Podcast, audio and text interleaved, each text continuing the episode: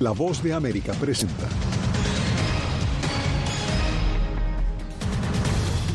Presidente mexicano recibe a delegación estadounidense para buscar maneras de frenar la migración irregular. Autoridades colombianas enfrentan un reto migratorio con la llegada de numerosos migrantes africanos. Además, Israel anuncia que el sur de Gaza será el objetivo de sus próximos ataques.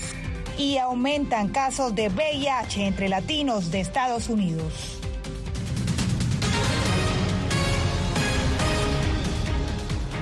Bienvenidos. Iniciamos esta emisión de noticias desde México con la reunión del secretario de Estado Anthony Blinken y el presidente Andrés Manuel López Obrador. El objetivo, la necesidad urgente de acciones adicionales en materia migratoria. Saludamos a Javier Egar en Ciudad de México. En el lugar de la noticia, Javier, ¿se han anunciado ya algunas medidas después de este encuentro? Saludos, Divalicet. Mira, hasta el momento lo que se sabe es que de esta reunión saldrán medidas que forman parte de los compromisos adoptados en la Cumbre de las Américas celebrada en Los Ángeles. Entre estos compromisos estaba el ofrecimiento y la aplicación de cupos de visas temporales en países como Canadá y la Unión Europea para inmigrantes que son indocumentados. Al mismo tiempo implica establecer procesos seguros de retorno y reasentamiento en los países de las Américas, y es aquí donde coinciden ambos países, porque México no está por la contención de migrantes, sino por mejorar las condiciones en sus países de origen para que no emigren. Si me lo permites, veamos la nota que preparamos hace unos minutos. El incremento de migrantes en la frontera que comparten México y Estados Unidos trajo hoy aquí al secretario de Estado, Anthony Blinken, cuyo gobierno es presionado por los republicanos para que adopte medidas migratorias a cambio de más ayuda para Ucrania, de eso habló el anfitrión de esta inusual visita en semana navideña. Allá hay este, elecciones y, como en todos lados se, se utilizan estos temas. Para México, la solución está en atender las causas. lo que se tiene que buscar es que la gente pueda tener trabajo, ingresos, ser feliz en donde nació, donde están sus familiares. Eso es lo ideal, no la contención. La canciller mexicana se mostró optimista. Va a estar muy bien, va a estar excelente. Pero mientras la reunión se realizaba, Miles de migrantes que esperaron durante meses en Tapachula los permisos para transitar el territorio mexicano seguían avanzando en caravana rumbo a la frontera norte. Hoy le pedimos una plegaria a Dios nuestro Señor para que toque el corazón de Anthony Blinker, de Alejandro Mayorkas, de Andrés Manuel López Obrador, para que sea sensible a lo que está ocurriendo y es que más de 240.000 migrantes llegaron sin la debida documentación a la frontera sur estadounidense tan solo en noviembre, lo que se ha convertido en uno de los principales dolores de cabeza del presidente Joe Biden, quien busca reelegirse en 2024. Ambas partes han dicho que la reunión de hoy es súper importante. El secretario de Estado estadounidense Anthony Blinken lo acompaña el secretario de Seguridad Nacional Alejandro Mayorkas y la asesora en Migración y Seguridad de la Casa Blanca, Liz Sherwood. recibió la canciller mexicana Alicia Bárcena en el Aeropuerto Internacional Felipe Ángeles, que te comento es el nuevo aeropuerto que está en México. Se trata de una visita acordada por los presidentes Joe Biden y el presidente Andrés Manuel López Obrador la semana pasada. Esto es algo que no estaba planeado, pues estamos en la última semana del año, que es de fiesta en todo el mundo. Se trata de una visita que pone en evidencia la presión que tiene el gobierno del presidente Joe Biden con el tema de migratorio se ha dicho que ambas partes buscan adoptar medidas ante el crecimiento del número de migrantes que ingresan de manera irregular a México por la frontera sur. Las propias autoridades estadounidenses dicen que se trata de alrededor de 10.000 migrantes los que intentan cruzar a diario hacia México. Y esta cifra es casi el doble de lo que se tenía previo a la pandemia de COVID-19. De hecho, el gobierno de Biden ha cerrado algunos pasos de la frontera con México mientras promueve la entrada segura, ordenada, humana y regular de migrantes a través del CBP One.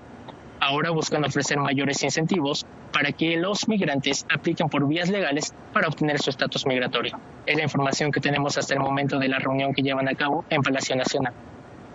Gracias a Javier Egar y precisamente volvemos a Washington porque mientras funcionarios estadounidenses y el presidente mexicano buscan soluciones para la crisis migratoria en el hemisferio, miles de migrantes continúan llegando a Estados Unidos. Paula Díaz se encuentra en nuestra sala de redacción. Paula, para contextualizar, ¿cómo está hoy la frontera México-estadounidense? Vivalicet, así como lo dices, mientras se llevaba a cabo esta reunión entre los altos funcionarios estadounidenses y el presidente de México, las autoridades fronterizas reportaban que cientos de migrantes continuaban llegando a este país. Precisamente el jefe del sector Tucson en Arizona, por donde más están cruzando migrantes, tuiteó que en una semana entraron 19.400 personas por ese sector. El flujo migratorio no se detiene.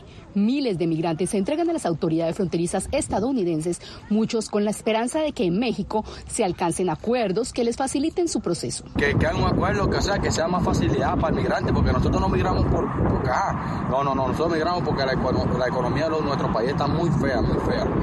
Migrantes apelan a una variedad de maneras para trasladarse hasta la frontera sur estadounidense con los sentimientos de todos los emigrantes juegan. Una cosa nos dicen ahorita, más tarde nos dicen otra, más adelante nos dejan tirados. En las últimas semanas, la patrulla fronteriza dice haber procesado a más de 10.000 personas por día. La mayoría llega por Lukeville, Arizona, y por Eagle Pass, en Texas. Bueno, y entre tanto, el gobernador de Texas continúa enviando migrantes a ciudades de gobiernos demócratas y precisamente anoche se reportó que un avión que volaba a Nueva York fue desviado a Filadelfia debido a las condiciones climáticas, según lo dijo en un comunicado la ciudad de Filadelfia. Gracias a Paula Díaz. Y ahora pasamos a Honduras, donde también aumenta la migración irregular. Según UNICEF, cerca de medio millón de personas han ingresado a ese país de manera irregular procedentes de Nicaragua. Oscar Ortiz desde Tegucigalpa nos muestra la situación. Desde UNICEF expresan preocupación por el aumento de la migración masiva e irregular, sobre todo en la frontera entre Honduras y Nicaragua. Este año, casi 500.000 personas han cruzado la frontera entre Nicaragua y Honduras y 25-30% son niños. Entonces, son números significativos. Desde la OIM hacen un llamado a velar por los derechos humanos de todas las personas migrantes, con la meta de evitar que la situación se convierta en una grave situación de crisis humanitaria. Es una situación compleja porque viene desde lejos, viene de los países de origen, viene de cuestiones, digamos, profundas, razones profundas que motivan a la gente a dejar sus hogares y a caminar a veces semanas, meses y llegando acá luego para seguir su, su viaje. El gobierno de Honduras asegura que trabaja por cambiar este panorama mediante políticas de desarrollo sostenibles. Está trabajando en temas de educación, en temas de salud, en mejorar la infraestructura de salud y específicamente en temas de seguridad. Los 506.936 migrantes que ingresaron este año a Honduras son más del doble de los 188.858 contabilizados en 2022. Esta no es una situación única para Honduras, sino que muchos países de la región están enfrentados a desafíos parecidos. Entonces hay que sentarse, discutir, ver cuáles son los temas. Según la Organización Internacional para las Migraciones, los departamentos hondureños de El Paraíso y Choluteca, colindantes con la frontera con Nicaragua, registran mayor ingreso de migración irregular. Oscar Ortiz, Voz de América, Tegucigalpa. Y pasamos a Colombia, donde las autoridades se enfrentan la llegada de numerosos migrantes africanos. Desde Bogotá, Jair Díaz nos cuenta que estas personas se quedan varadas en el aeropuerto de la capital, lo que afecta el funcionamiento de esa terminal aérea. Este es el panorama que se observa dentro de las salas internacionales del Aeropuerto El Dorado de Bogotá. Más de 200 migrantes africanos llegan diariamente como pasajeros en tránsito, mientras unos logran ingresar a Colombia y deben esperar hasta cinco días su vuelo de conexión a El Salvador o Nicaragua. La mayoría no son admitidos y generan un drama migratorio en las salas de espera. Este tema del aeropuerto ya está siendo objeto de investigación por parte de Migración Colombia y como lo ha dispuesto nuestro director general, estamos poniendo todas las capacidades de la Dirección de Investigación Criminal Interpol, la cooperación internacional para avanzar en este proceso investigativo. Según las autoridades, muchos de estos migrantes africanos llegan a Bogotá a bordo de un vuelo diario desde Estambul, Turquía, con la meta de seguir su camino hacia Estados Unidos. El problema es allí cuando llegan a Migración Colombia son inadmitidos que en una sala especial, que ahí es donde se deben fortalecer los controles. Las autoridades colombianas preparan medidas adicionales para recibir el flujo de migrantes africanos, en su mayoría de Guinea, Camerún, Somalia, Angola, Burkina Faso y Eritrea, entre otras. El protocolo lo que busca fundamentalmente es establecer unos controles más, más estrictos que van desde la información previa de las aerolíneas y estemos preparados para recibirlos. La policía investiga si traficantes de migrantes son los que han provocado este flujo africano hacia el aeropuerto El Dorado. Jair Díaz, Voz de América, Bogotá. Y pasamos al Medio Oriente porque hoy el lugar que es refugio de miles de palestinos será el foco de los ataques israelíes en la etapa final de su ofensiva. Laura Sepúlveda nos actualiza con su reporte y advertimos que contiene imágenes que podrían perturbar a algunos espectadores. Esto no es guerra, esto es genocidio. Tras haber perdido todo, así describen algunos gazatíes su día a día. Según la ONU, cerca del 85% de la población de la franja se encuentra desplazada y a la fecha se han registrado 21.100 muertes, mientras en Cisjordania, con 495 muertes, este año sobrepasa todo registro desde 2005.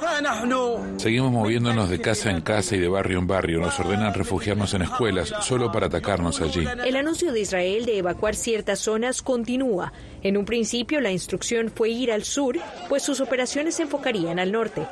En esta zona densamente urbanizada donde los terroristas están disfrazados de civiles, no se puede decir que hayamos matado a todos. Ahora estamos concentrando nuestros esfuerzos en el sur de la franja de Gaza. La coordinación de ayudas a Gaza sigue siendo anunciada, pero Israel dice que no llega a quienes la necesitan atribuyendo responsabilidad a la ONU, que por su parte asegura que además del número limitado de camiones que entran, en la zona se registran claras dificultades. A veces es difícil conducir por la calle. Duramos 30 minutos porque hay mucha gente en las calles. Y luego, a medida que avanzamos hacia el norte, el nivel de destrucción es tan increíble, tan significativo, que las carreteras están llenas de escombros. Hay cables caídos, hay postes y líneas eléctricas derrumbadas. Israel, que asegura estar recibiendo agresiones injustificadas de Hezbollah, amenaza con una fuerte ofensiva para que este grupo se retire de la frontera entre Líbano e Israel en cumplimiento a la resolución de la ONU 1701 de 2006. Laura Sepúlveda, Voz de América. En otras noticias, aumentan los casos de VIH entre la comunidad latina en Estados Unidos. Diciembre es el mes de la concientización sobre esta enfermedad, pero mientras Naciones Unidas celebra algunos progresos, la alarma de la enfermedad entre latinos aumenta. Jacopo Luxi nos muestra. La buena noticia es que el SIDA en Estados Unidos y alrededor del mundo es una enfermedad sobre la cual se registran enormes progresos, según Naciones Unidas, que se ha convertido en una enfermedad crónica y que podría dejar de ser una amenaza pública en 2030.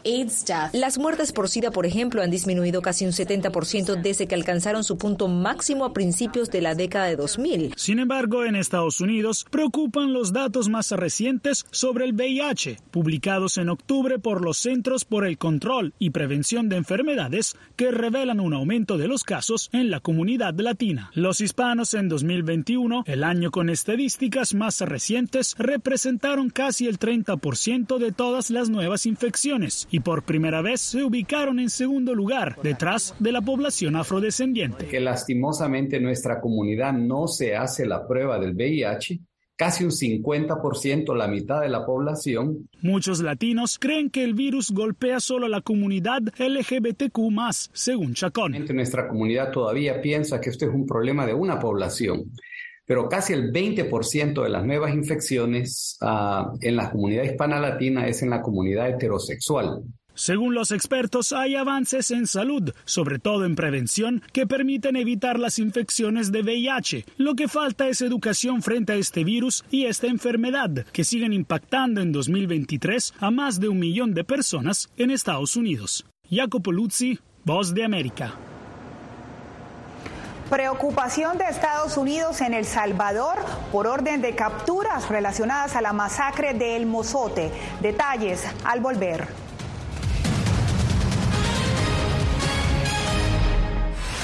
A lo largo de mi carrera he recibido muchísimas amenazas de muerte. Periodismo, la prensa libre importa. El rol de los periodistas es ejercer el rol del perro guardián de la democracia. Disponible en vozdeamerica.com. ¿Quieres mantenerte informado de primera mano? Únete a nuestro canal de WhatsApp, lo que ocurre en Estados Unidos, América Latina y el mundo, directamente a tu celular. Escanea el código que ves en pantalla y conéctate con las noticias para recibir información veraz y balanceada. Noticias de última hora, reportes originales y verificación de información. Porque en La Voz de América, la prensa libre importa.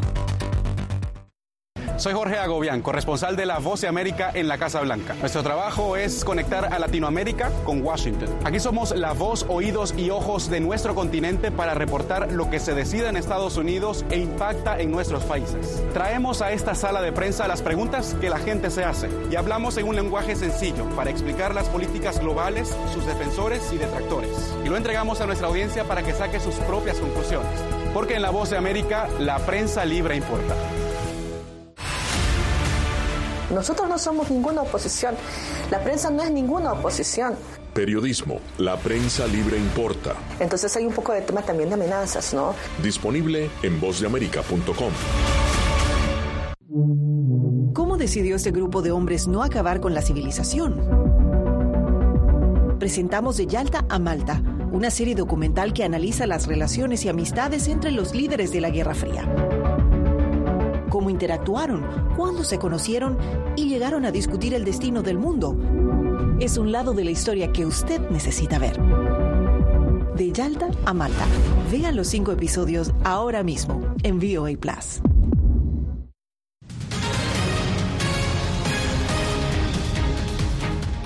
En El Salvador, la Embajada de Estados Unidos cuestiona la orden de captura de 10 personas que incluyen al expresidente Alfredo Cristiani. El caso está relacionado a la masacre del Mozote, que dejó más de 800 civiles asesinados en 1981. Raquel Herrera nos amplía. La embajada estadounidense expresó preocupación por la orden de detención emanada por un tribunal salvadoreño contra Rubén Zamora y otras personas que ocupaban cargos de elección popular cuando se aprobó la Ley General de Amnistía en 1993. La jueza de instrucción Mirtala Portillo acusa a estas personas de encubrir con la Ley de Amnistía a los mandos militares responsables de la masacre de El Mozote que dejó más de 800 civiles asesinados en 1981 la resolución distrae o lleva el foco de atención fuera de los responsables, que son militares, desde el ex ministro de Defensa y toda la cadena de mando hasta el batallón Atlacat, eh, y eh, a quienes no se les ordena detención, por cierto, a pesar de ser los perpetradores directos, eh, y por lo tanto el caso se estaría politizando. La postura de Estados Unidos es que las víctimas de la masacre de El Mozote merecen justicia después de 42 años y que la sentencia no ayuda a ese objetivo. Organizaciones y familiares han pedido que se retire la orden de captura contra Rubén Zamora, quien no apoyó ni firmó la polémica ley venir a acusar a Rubén de esto cuando ni siquiera votó en esa plenaria. Rubén estuvo en contra de esa pieza de correspondencia. Creemos que esto es un acto para callar a la oposición Zamora ha sido un crítico importante de la gestión del presidente Nayib Bukele. Hace dos años, el Congreso de mayoría oficialista aprobó reformas a la ley de la carrera judicial para sacar a jueces que en ejercicio superan los 60 años de edad. Desde entonces, las organizaciones de derechos humanos afirman que hay opacidad alrededor del caso y que está estancado. Raquel Herrera, Voz de América, San Salvador. Dormir en el piso y dejar de comer son algunos de los sacrificios que asumen las madres con niños hospitalizados en Venezuela. Adriana Núñez Rabascal nos cuenta que debido a las carencias de las instituciones de salud pública, el aporte de las familias se vuelve indispensable. Desde que su nieta comenzó a sufrir problemas renales, Niurka Faneite dejó su trabajo para ocuparse de recorrer múltiples farmacias buscando medicinas y de acompañarla en los días de hospitalización. Tengo que dejar de ser yo para poder estar más pendiente de ella. Un tercio de las madres y abuelas con un niño recluido en un hospital público del país abandonan sus empleos para asegurar la atención médica de los pacientes infantiles, según una investigación de la organización Prepara Familia y del Centro de Estudios de la Mujer. El informe revela también que un 84% de los servicios del principal hospital pediátrico de Venezuela no tienen auxiliares de enfermería. La higiene de las camas y las habitaciones son también tareas en general de las madres cuidadoras. Y vimos que no hay auxiliares de enfermería, que hay una escasez de personal que haga la limpieza, bueno, ¿quién lo tiene que hacer? Pues lo tienen que hacer las madres. Entre el universo de tareas que cumplen las madres y abuelas, está procurar la mitad de las comidas que requieren los niños cuando permanecen el día entero recluidos, de acuerdo con datos de la investigación, lo que implica que ellas dejen de alimentarse. Me duele, me siento a veces como como que estuviera fracasando en eso. Lo que pasa es que cuando la veo debo darme ánimo, ¿sabes? Y ella quiere compartir la comida conmigo y le digo, ya comí ya no te vi, no, sí, ya comí, come tú. Y cuando vienen las pocas horas que muchas de ellas pueden dormir, no tienen este un espacio para dormir. Entonces, la mayoría duermen sentadas en sillas cuando hay, otras duermen en colchonetas que tiran en el piso. Frente a estas denuncias, el gobierno de Venezuela alega que en los últimos siete años su sistema de salud ha sido objeto de sanciones que le impiden acceder a recursos para adquirir insumos y equipos médicos. Adriana Núñez Rabascal, Voz de América, Caracas. Y cuando volvamos, visitaremos un lugar donde vive la gente más longeva de Quito, Ecuador. No se mueva.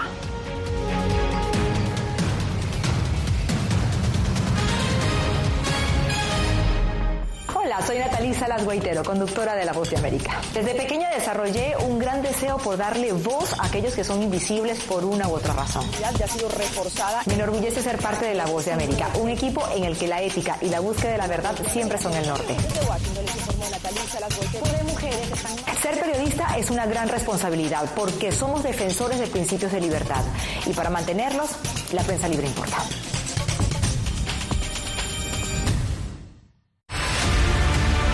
No concibo una democracia sin, sin periodistas. El libreto manda a un conflicto constante con la prensa independiente, con los medios de comunicación. Periodismo, la prensa libre importa, una coproducción de La Voz de América con nuestras afiliadas en la región.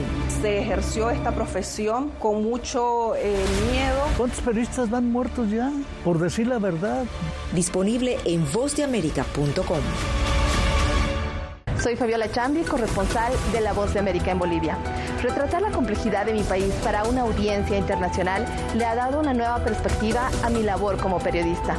Desde esa mirada descubro en el día a día que el trabajo que realizo en La Voz de América me ha permitido dar vida a los valores del periodismo profesional. Aquel que les informa a ustedes, nuestras audiencias, con balance, precisión y profundidad.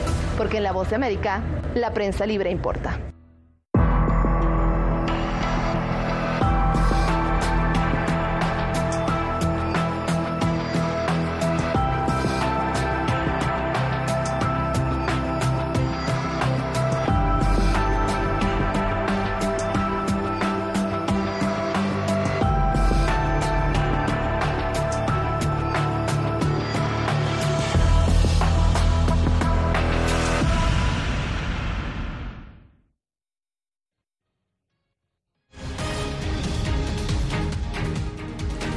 Miércoles, la Corte Suprema de Michigan decidió mantener a Donald Trump en la boleta electoral de ese estado. Esto tras evaluar una solicitud de excluirlo por su participación en el asalto al Capitolio estadounidense el 6 de enero del 2021. La decisión ratifica el fallo de un tribunal inferior de Michigan y contrasta con la adoptada recientemente por la Corte Suprema de Colorado de excluirlo de la boleta al mandatario. Y pasamos a una casa en Ecuador que acoge a las personas más longevas de Quito. Néstor Aguilera visitó el lugar y nos presenta a algunos residentes que incluso superan el siglo de vida. Señora Laurita, ¿usted recuerda cuándo nació?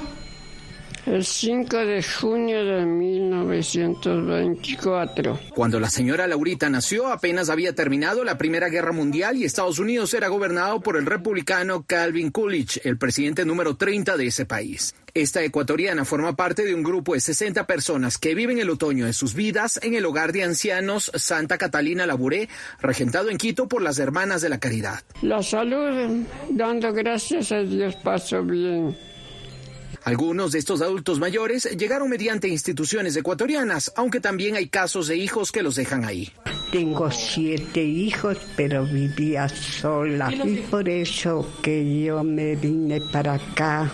Para el cuidado de personas como Mercedes Tapia, de 105 años de edad, el Estado ecuatoriano apoya con un 50% del presupuesto, mientras que el resto se consigue mediante autogestión. Tenemos desde los 65 años hasta los 105 años, un 50% que ya tienen 80, 90 y que van a cumplir 100 años. Sin embargo, la mayor fuerza llega a través del voluntariado de las religiosas, algunas también de edad avanzada, y de personas particulares que ofrecen un poco de su tiempo. Yo tengo 82 años. Pero a ellos, por ejemplo, el, limpiarles, el peinarles, alguien está atento de ellos y a ellos les cambia el ánimo. Según Naciones Unidas, la esperanza de vida al nacer alcanzó 72,8 años en 2019. La proyección es alcanzar una longevidad mundial promedio de alrededor de 77,2 años en 2050. Néstor Aguilera, Voz de América, Quito. Y en más noticias, Apple podrá vender en Estados Unidos su modelo más reciente de relojes después de que un tribunal de apelaciones suspendiera temporalmente este miércoles una prohibición de importación. Apple dejó de vender sus relojes Serie 9 y Ultra 2 la semana pasada a la Qatar, una orden de la Comisión de Comercio Internacional, la cual concluyó que el sensor de oxígeno en sangre de los dispositivos había incurrido en violación de propiedad intelectual. Y usted no se mueva, que en minutos volvemos con más noticias en el mundo al día.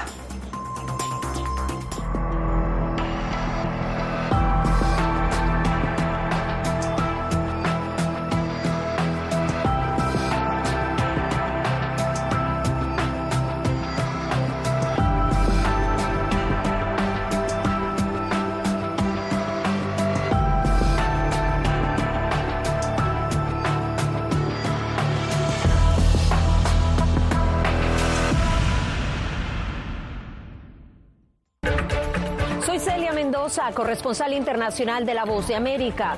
Desde que me uní a este equipo de profesionales hace más de una década, he tenido la oportunidad de descubrir un mundo de noticias que comparto con ustedes. La Voz de América habló con el director. Porque siempre estoy en el lugar de los hechos, entregando información veraz, clara y precisa, manteniendo nuestro compromiso periodístico, porque en La Voz de América la prensa libre importa.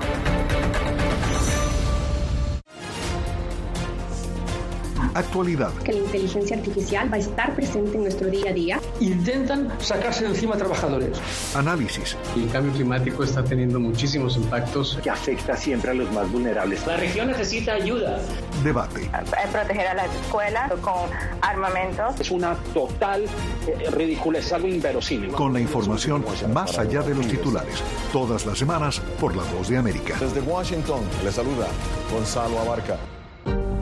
Hola, soy Oscar Ortiz Barahona, corresponsal La Voz de América. Ser La Voz de América desde Honduras me permite conectarme con todos ustedes, nuestras audiencias en todos los países del continente, ofreciendo información veraz sobre los temas que más te impactan. Honduras y los Estados Unidos han ejercido labores humanitarias en 40 viviendas.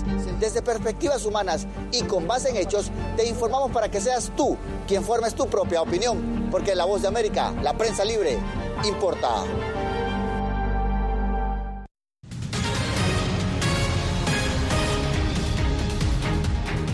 Shakira ya tiene estatua en Barranquilla, Colombia, su ciudad natal. Se trata de una escultura de bronce de 6 metros de altura que fue develada ante los padres de la cantante y ante el alcalde de la ciudad. El monumento rinde homenaje al baile de vientre de la colombiana y es obra del escultor Gino Márquez. Unas caderas que no mienten. Y al ritmo de Shakira nos despedimos en el mundo al día. Les acompañó Diva Cash. Nos vemos.